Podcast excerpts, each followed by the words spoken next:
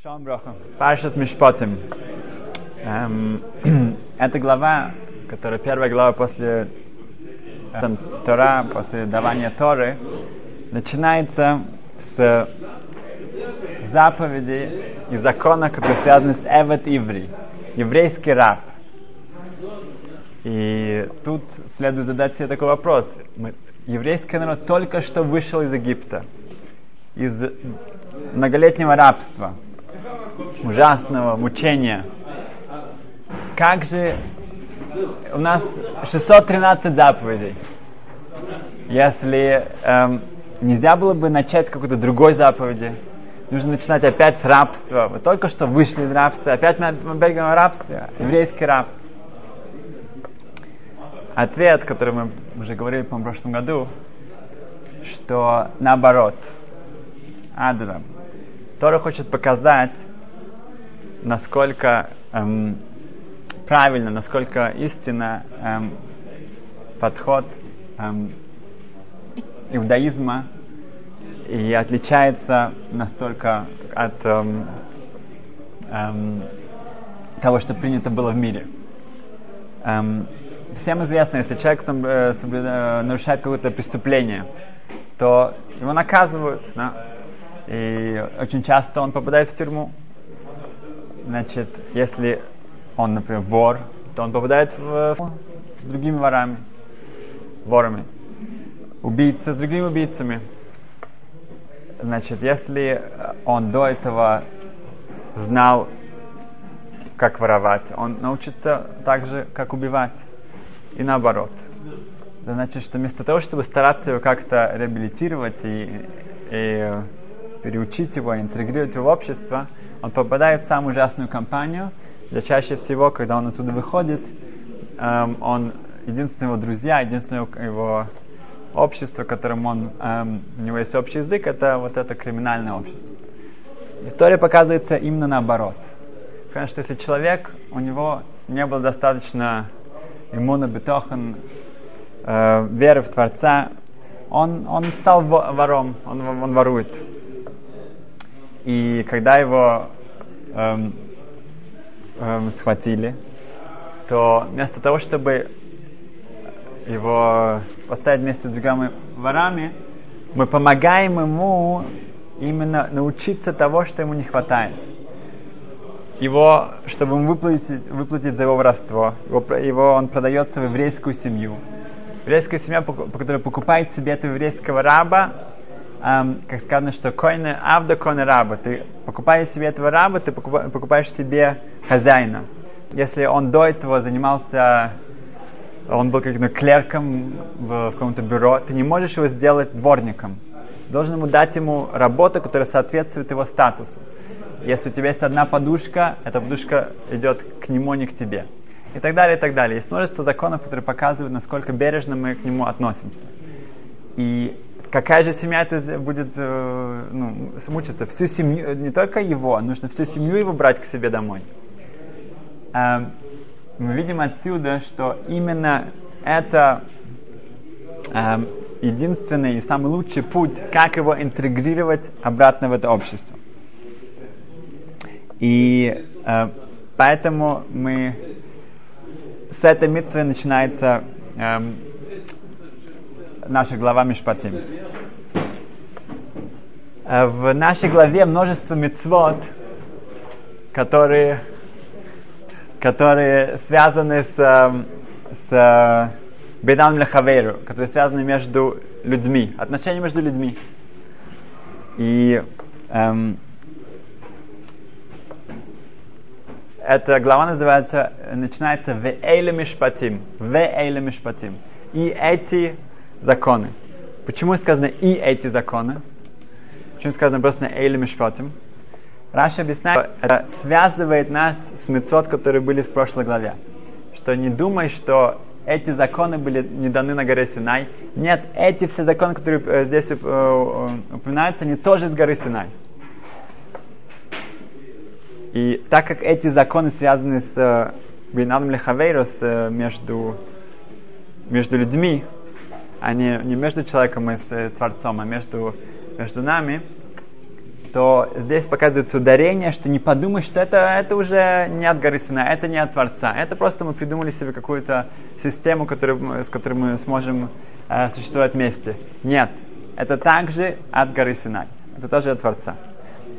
И Равадия Братинура в своем комментарии на Перкиавод говорит то же самое, что Перкиавод, эм, изучение отцов, которое практически вся эта месехта, она э, говорит о э, разных изучениях этики еврейского народа, начинается, что Хашем дал Мойше Тору на горе Синай, Мойше дал ее Закейним, Невиим, ее старцам, потом пророкам, и шайфтим, и судьям, и так далее, и так далее.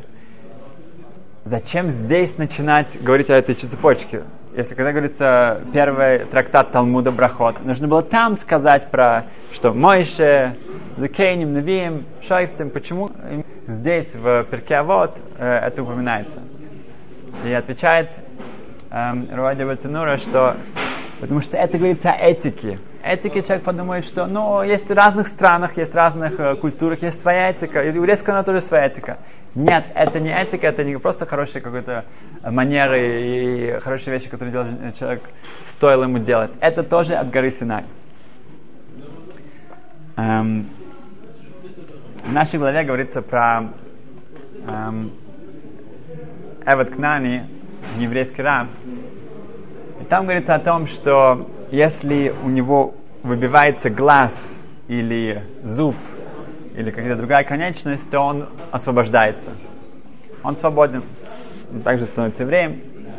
Эм, и задается интересный вопрос. Что, если он сделал что-то плохое, он действительно нарушил что-то, и там была какая-то стычка, и в этой стычке он потерял зуб – или палец, или что-то другое, то если это было справедливо, в общем-то, что он сам эм, это заслужил,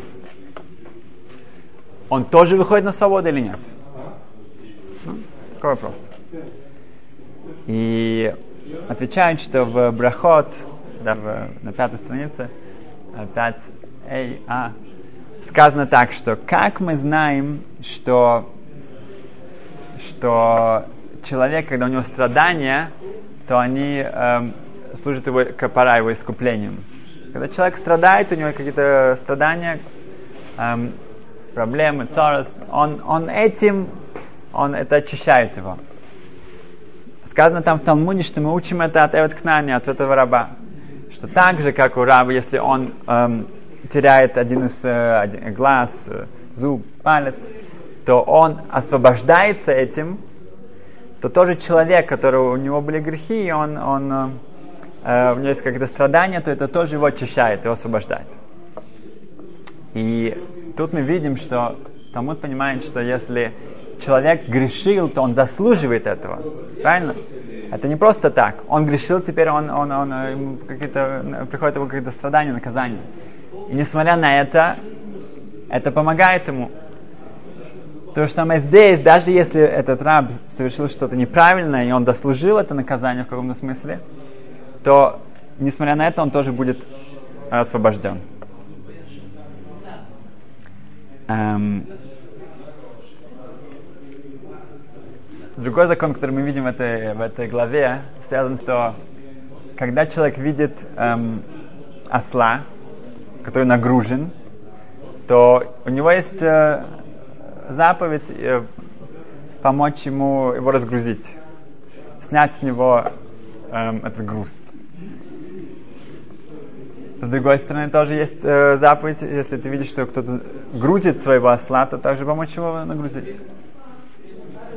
Что если есть выбор? У человека есть два осла перед ним. Один, одного нужно разгрузить, и другого нужно нагрузить. На кому ему нужно первым помочь? то здесь сказано, что первым ты должен помочь его разгрузить, потому что есть царь Балахайм. Это животное, оно страдает от того, что у него есть груз.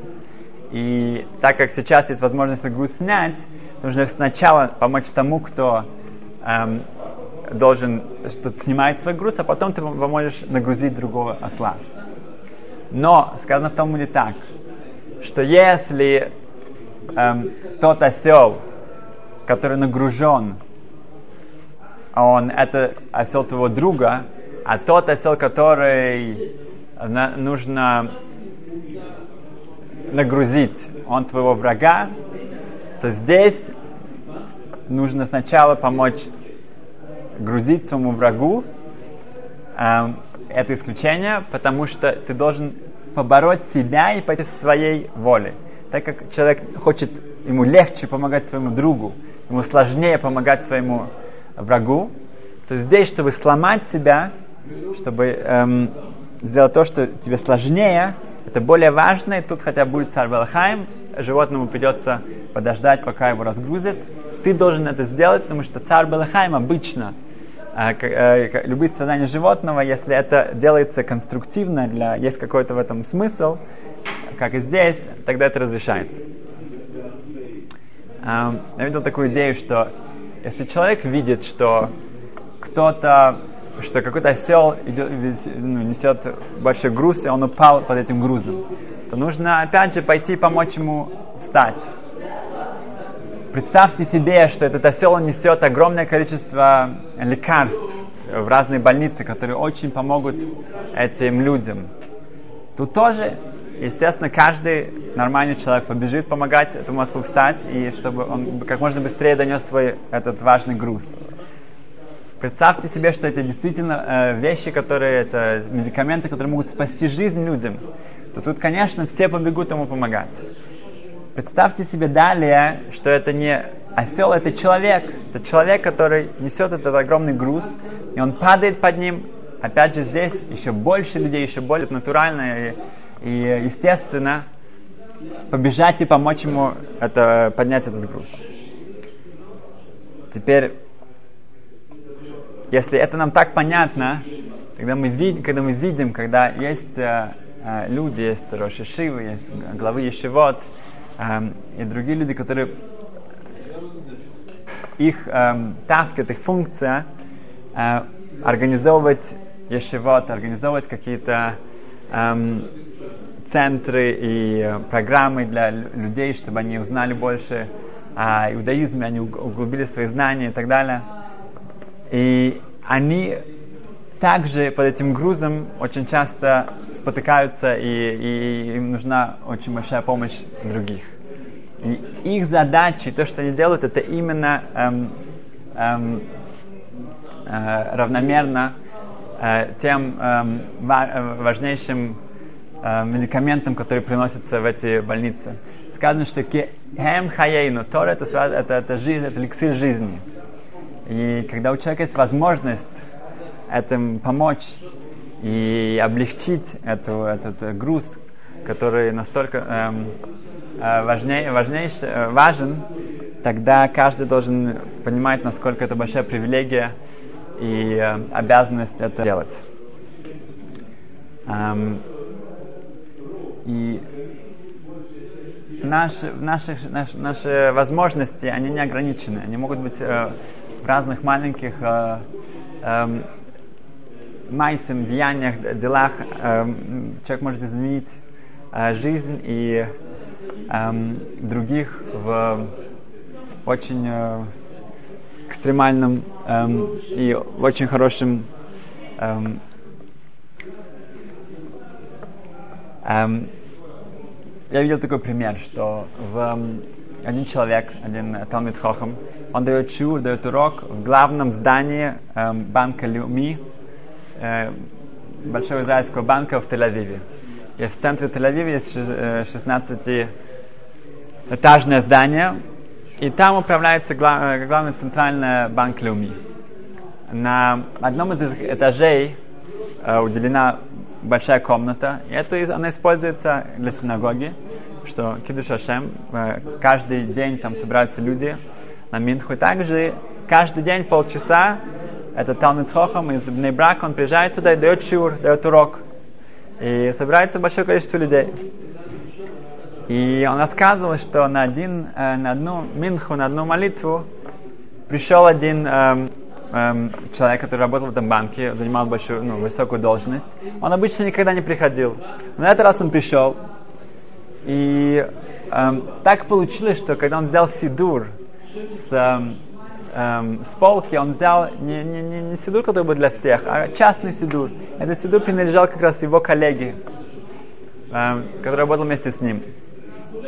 И когда он молился Минху и, и, по сидуру, он, э, он не помнил все слова наизусть, поэтому читал все из Сидура, то он увидел в то благословение Шманестра Меды, где мы просим о знании, что человек даст нам знание и, и понимание, и интеллигенцию. Эм, там написано было карандашом над, над этим, чтобы Хашем, я прошу тебя со всей силы, чтобы ты дал мне эм, ум, разум понять шиур, на который я хожу каждый день. И этот, этот коллега, кто знал, знал, это, они были хорошо знакомы, он был в полном шоке, что, что это для него все, вся его жизнь, вся его, все его желания, все его, это было вокруг карьеры, вокруг э, достичь как можно больше заработать денег и так далее. И вот все, что можно было бы просить. И тут он увидел, что он написал, его, его, его этот э, э близкая, близкая коллега, он написал от, сам, что вот он действительно, он действительно просит, там, где в других э, э благословениях, где шло речь о деньгах и так далее, не было ничего написано. А здесь действительно он, он э, свой, э, показал свое желание, свое, свое истинное желание, э, что он хочет, чтобы Хашем помог ему понимать этот шиур, понимать этот урок лучше. И это изменило его жизнь. С этого дня он сам начал приходить на шиур, он приходил э, приходить на урок. Так, насколько одно слово, насколько одно предложение, одна какая-то записка может повлиять на другого человека. Эм, у каждого человека может быть своя мецва, какая-то своя заповедь, которая, э, которую он скажет, что ал ярек вал явар, он ее всегда будет исполнять. Что бы ни случилось, он ее всегда будет за нее держаться.